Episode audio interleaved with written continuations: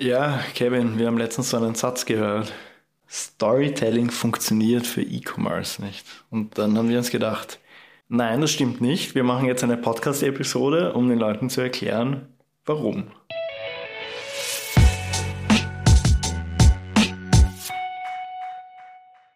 So, fangen wir gleich mal an. Mit, Erleuchte uns, was ist mal E-Commerce? Ja, machen wir ein bisschen Wikipedia. Also E-Commerce ist grundsätzlich einfach die Fachbezeichnung für Onlinehandel. Also alles, was sich im Internet abspielt, ja, Amazon und Co. ist E-Commerce. Warum ist das Thema gerade so wichtig? Wegen unserem Lieblingsthema. Thema, wegen Corona. Ähm, also wenn man sich zum Beispiel anschaut, welche Unternehmen besonders gewachsen sind, die davor eh schon sehr groß waren, Amazon zum Beispiel, ja. ist das halt eindeutig auf Corona zurückzuführen. Man hat es auch in Österreich gemerkt. Also wir hatten ja auch sehr viel Erfahrung mit Kunden, die gesagt haben, okay, es ist jetzt irgendwie eine Pandemie da. Und das war für viele ähm, unserer Kunden wake, ein Wake-up-Call. Ja. Wir haben halt viele, viele Kunden auch, zum Beispiel im ersten Wiener Bezirk, die halt ein Ladenlokal haben, die sagen so, ja, ja, online interessiert mich nicht, ich habe mhm. mein Ladengeschäft, alles cool. So, was passiert, wenn ein Ladengeschäft nicht mehr öffnen darf? Ja. Genau, oder dann darfst du vielleicht aufmachen, aber dann bist du halt im ersten Bezirk und die Hälfte deiner Kunden sind Touristen und dann gibt es aber keine Touristen. Ja. Und so war es einfach notwendig ähm, für so ziemlich jeden, ja. irgendwas im Online-Bereich aufzubauen.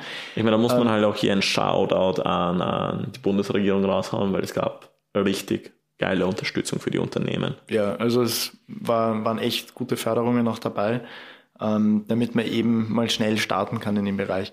Aber dann ist man mal schnell gestartet und dann stellen sich die meisten Leute die Frage, oder für viele ist das auch ein Grund, dass sie von vornherein sagen, nein, ich will das nicht machen, weil sie dann sagen, gut, dann habe ich den Online-Shop, aber wie läuft der dann?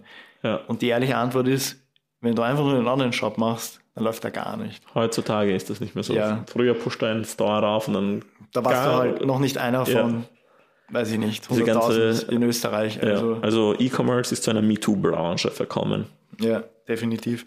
Und jetzt eben während Corona haben natürlich dann auch sehr, sehr viele ähm, Unternehmen aus derselben Branche dann immer Online-Shops eröffnet.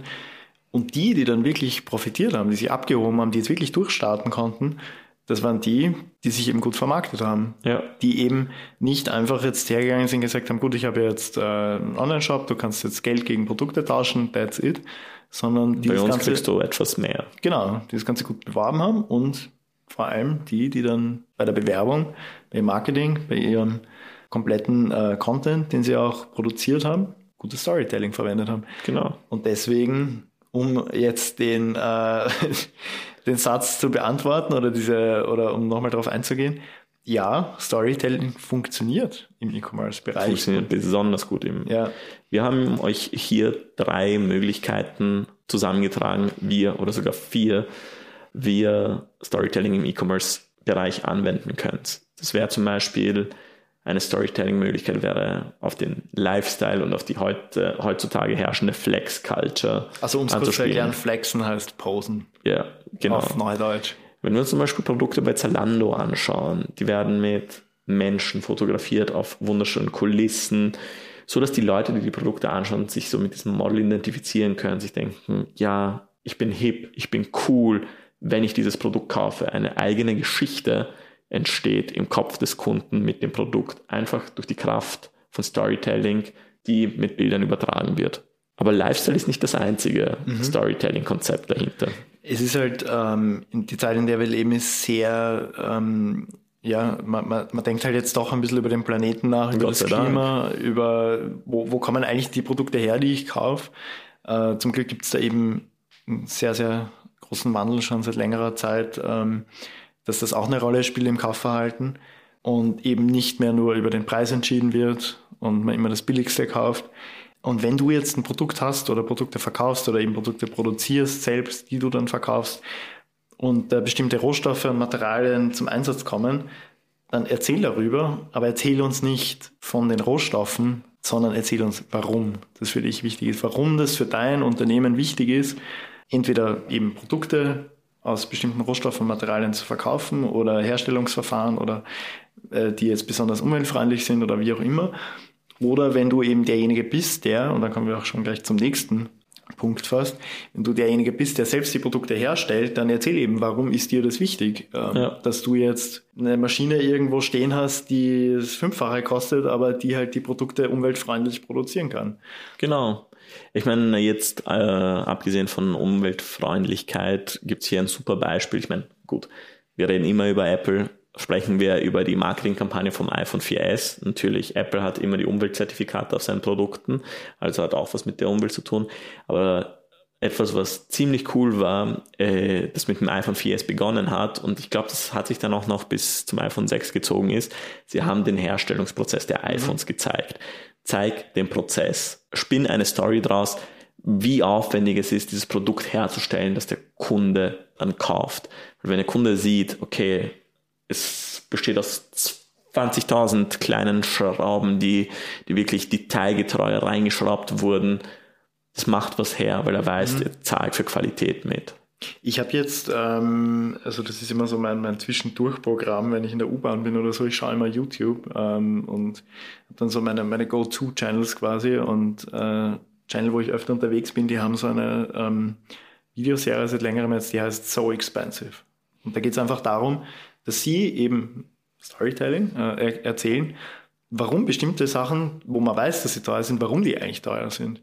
Und da geht es eben meistens um die Herstellungsprozesse. Also da hat es was gegeben über kubanische Zigarren, über ähm, Rolex-Uhren, ähm, dann was, was war noch was? Äh, Kaviar. Ähm, ja. Also jeder weiß, dass Kaviar teuer ist, aber warum eigentlich? Ja. Und das wird ja dann eben alles dort erklärt. Und, oder ein Steinway-Pianos kosten irgendwie ein Vermögen, ich glaube 200.000 Dollar aufwärts. Und wenn du dann auch mal siehst, dass da irgendwie zehn Leute ein Jahr dran arbeiten, dann verstehst du auch warum. Aber das muss eben, diese Geschichte muss eben erzählt werden. Und genau. Dann gibst du dem Ganzen erst wirklich den Wert, den es hat. Dann gibst du nämlich nicht nur den Preis, sondern eben wirklich den Wert dahinter. Und dann sind die Leute auch eher gewollt, gewollt ähm, den Preis zu zahlen. Also wir haben jetzt schon drei Sachen mhm. besprochen. Das ist Lifestyle und Flex Culture. Also lass grundsätzlich den Kunden erleben, wie er sich durch dein Produkt fühlt. Die Her äh, beschreibe die Herkunft von Rohstoffen und Materialien die du in deinem Produkt einsetzt, weil dann kannst du dich, können Leute sich mit deinem Warum identifizieren. Und dritter Punkt war jetzt, die Produktion in den Vordergrund stellen. Wieso sind die Produkte so hochwertig? Wieso haben sie den Preis, den sie haben? Erzähl vom Produktionsverfahren. Aber dann gibt es noch den Klassiker. Mhm. Und den kannst du nämlich immer verwenden. Ja. Also, ja, eigentlich immer. Auch wenn es ein neues Unternehmen ist. Die Unternehmensgeschichte erzählen. Ja. Aber wir haben den extra hier reingenommen, weil wir hatten ein, äh, wir haben einen Kunden, die sind ein Familienbetrieb schon seit Jahrzehnten und die hatten halt keine Bauseite. Mhm. Wir haben Fotomaterial von wirklich, wirklich gutes Fotomaterial von vor 60 Jahren. Mhm wie das Ganze zustande gekommen ist. Das muss halt alles digitalisiert werden und auf die Seite gehen werden. Aber das erzählt solche authentischen, emotionserweckenden und super Stories. Mhm. Ein paar Bilder waren noch da, aber dann in der falschen Reihenfolge, ohne Text dazu. Und dann sind halt schöne Bilder und du kannst halt deinen Teil denken, aber ja. es fehlt einfach die Geschichte. Genau, also Unternehmensgeschichte geht immer. Desto länger ein Unternehmen existiert, desto schöner kann man die Geschichte inszenieren. Mhm. Aber auch für neue Unternehmen gilt das, erzähl deine Geschichte, erzähle, wieso du dich aus dem Boden gestampft hast, um jetzt als Unternehmen auf eine Reise zu gehen. Voll. Also ist im Endeffekt wirklich was, was jeder ja. sich äh, überlegen kann für sein Unternehmen. Was ist, also jedes Unternehmen hat eine Geschichte irgendwo. Äh, Frage ist, warum ist die interessant für andere Leute? Das dann rausarbeiten, darstellen und ja. du hast die Basis für ein gutes Storytelling. Ein Thema, das wir noch ansprechen wollten heute ist, das ist ja am Anfang schon erzählt, so kleine Storybits. Ja. Da fragen sich jetzt wahrscheinlich manche, manche die uns gerade zuhören, ja gut, aber das ist ja kein richtiges Storytelling. Warum funktioniert das trotzdem? Erleuchtet uns, Kevin. Naja, grundsätzlich, wenn du kleine Storybits kleine Rahmenhandlungen dem Kunden vorgibst, wie eben zum Beispiel beim, beim Zalando-Produkt, wo der, der, der Kunde sich dann, dann mit dem Produkt schon an seinem Körper sieht und dass er so cool ist wie das inszenierte Model oder wenn er die Rohstoffe sieht, die für das Produkt verwendet werden und sich dann mit seinen Werten äh, mit seinen Werten da drin identifiziert. Das sind Rahmenhandlungen, die die Geschichte in den Kopf des Kunden verlagern und das ist eben super mächtig, weil es geht darum, ein Produkt zu kaufen. Und diese kleinen Storybits sind grundsätzlich dafür da, dass eine Rahmenhandlung geschaffen wird, in der der Kunde sich selbst als Held sieht. Weil das ist halt auch ein, ein, ein, ein, ein großes Ding, was wir aus unserem Marketing mitnehmen müssen, ist so, nicht du bist der Held deiner Geschichte, mhm. sondern es ist der Kunde. Ja, voll. Also die kleinen Storybits sind unterm Strich dafür da, dass man ja, die Fantasie vom Kunden ein bisschen stimuliert ja. und er macht sich dann selber zum Helden. Also da muss nicht mal du den Kunden zum ja. Helden machen, er macht es einfach selber. Genau, ich meine, wir planen jetzt gerade, das wird eine, ich, ich glaube, das wird vielleicht sogar sogar eine mehrteilige Episode.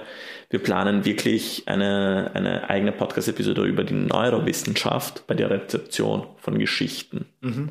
Also ist es ja nicht nur, nur ähm, alles jetzt äh, Jux und Tollerei, was wir da erzählen, es ist ja wirklich wissenschaftlich belegt, ähm, warum gewisse Dinge funktionieren, also warum Geschichten im Marketing funktionieren und ankommen. Und ja, ich freue mich schon auf die Folge. Ja, also die werden wir halt wirklich, wirklich aufs Kleinste runterbrechen, damit sie für alle verständlich ist. Genau, und wir werden es gut erzählen. Ja. Gutes Storytelling machen in der Episode, damit es nicht so trocken wird. Oder in den mehreren Episoden, weil mhm. wie gesagt, mal schauen, wie lange die Leitfaden wird. Ja.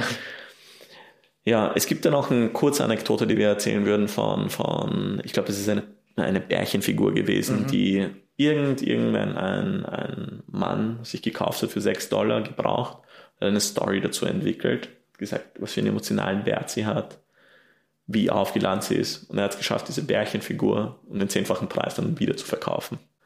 Also, das ist auch mehr oder weniger. Nein, nein, der hundertfache Preis. Stimmt, der hundertfache Preis. Du hast 60 Cent, 60 Dollar gemacht. 60 Cent, 60 ja. Dollar, stimmt, stimmt. Ich dachte, es waren 6 Dollar, ja. ja. Nein, nein, es waren 60 Cent, voll, voll. Also, ja, ja das ist. Also, das ist nochmal, um, um die Frage zu untermauern. Ja, Storytelling funktioniert auch im E-Commerce.